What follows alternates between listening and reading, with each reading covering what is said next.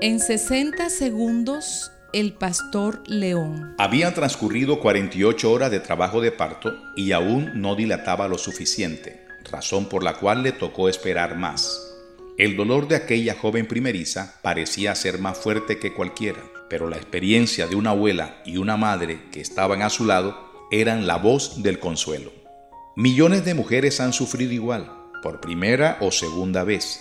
No importa el número, lo importante es que soportan con valentía todo ese dolor para permitir que un ser maravilloso llene su vida de los más tiernos momentos.